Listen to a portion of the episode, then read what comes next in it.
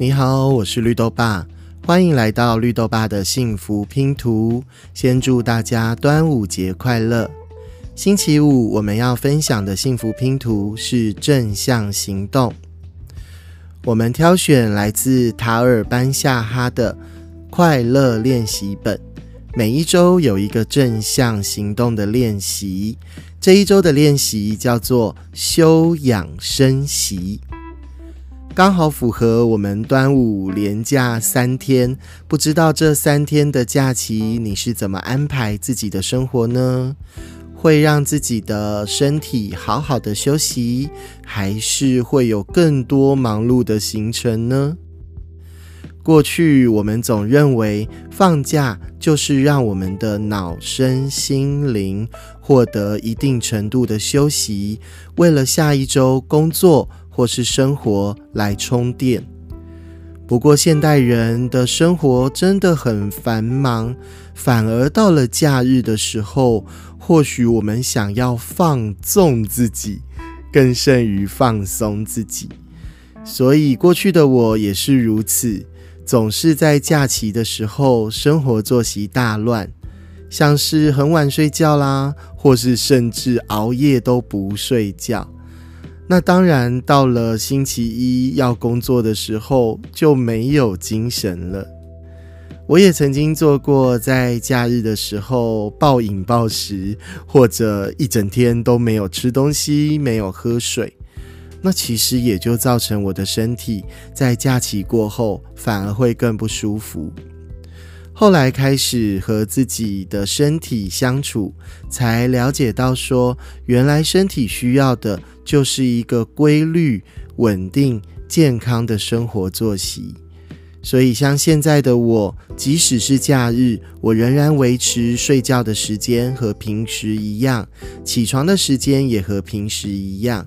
那用餐啦、喝水啦，也和平时一样。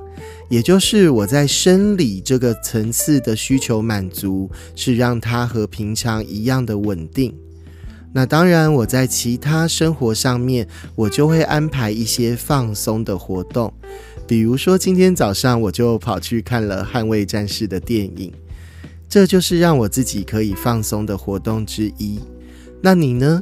今天的你有没有安排让自己可以好好放松的活动呢？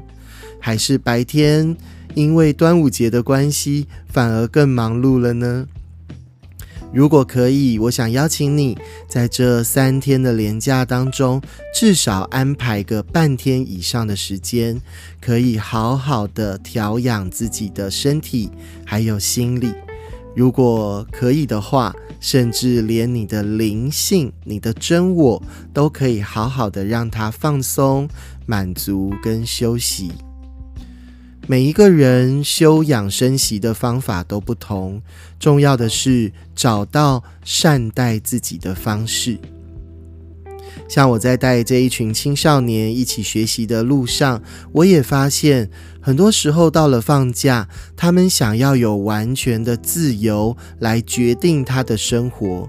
可是，这个自由往往来自于是跟爸爸妈妈要求他们所做的生活作息背道而驰。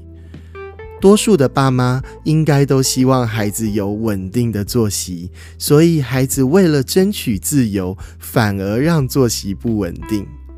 多数的爸妈希望孩子早睡早起，孩子们为了争取自由，反而让自己晚睡晚起。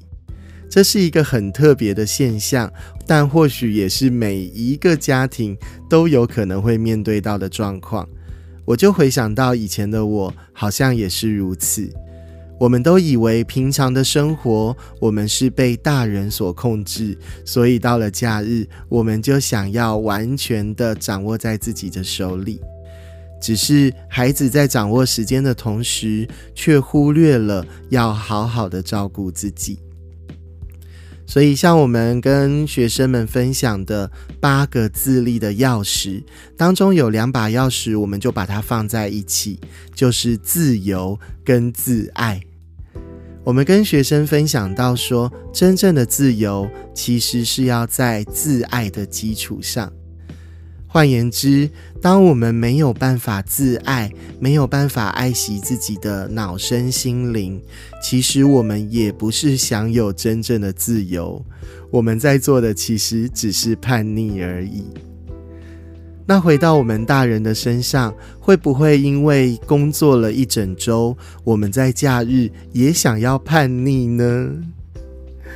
要如何找到可以满足自己各个层次的需要？这个绝对会是我们想要好好照顾自己的人需要去思考跟练习的课题。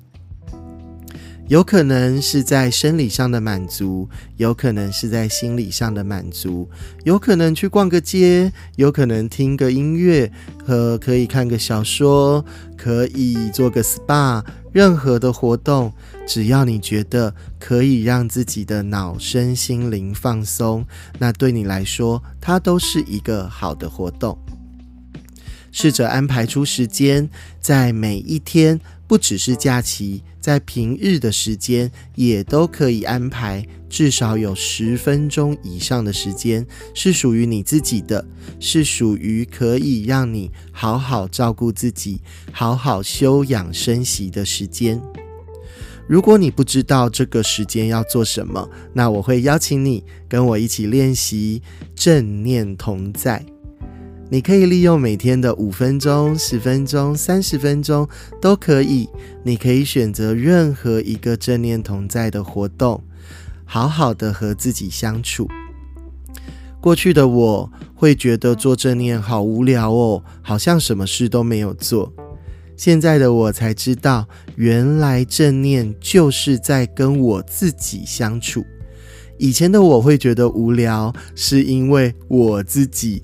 太无聊了，所以我总要用外在的东西，呃，影片啦、音乐来告诉自己我并不无聊。那现在我可以和真正的自己共处，所以无论是五分钟。十分钟甚至一个小时的正念，对我来说都不再无聊，因为我可以从我的身体、从我的感官，可以有更多的好奇、更多的探索，去发现原来我有这么奇妙的感觉，原来我可以觉察到这么多元的声音，或者是触觉上的感受，有太多可以做了。甚至现在的我还会把正念同在放在生活当中，所以在洗澡的时候也可以正念，做家事的时候也可以正念。那这样就可以让我在无时无刻当中都随时的对自己充电。邀请你好好的。帮自己找到可以充电的方式，好好的让自己每一天的能量都是处于你自己舒服的位置，不要过度的消耗，也不会过度的亢奋，找到那个最平衡的位置，那每一天你都会感觉到很幸福。再次祝福你，也邀请你继续的聆听绿豆爸的幸福拼图。如果你喜欢这个节目，欢迎你订阅，还可以分享给你的亲朋好友。我们每一天都会录制一段幸福拼图的内容和你做分享，让我们一起迈向幸福。明天见，拜拜。